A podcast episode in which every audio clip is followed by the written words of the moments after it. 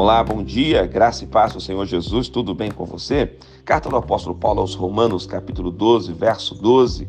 Regozijai-vos na esperança, sede pacientes na tribulação, na oração, perseverantes. Aqui temos conselhos práticos. Você deve se regozijar sempre na sua esperança. A sua esperança tem nome, ela se chama Jesus Cristo. E é Ele quem prepara para você um novo dia. Então eu creio que hoje é um novo dia. Tenha esperança neste novo dia. Vai dar tudo certo.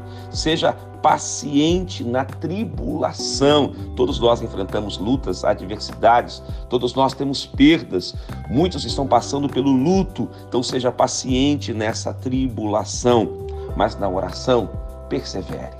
Seja perseverante em clamar a Deus, em invocar a Deus, que você possa seguir esses conselhos práticos do apóstolo Paulo, regozijar na esperança, ser paciente na tribulação e perseverar na oração. Que Deus te abençoe.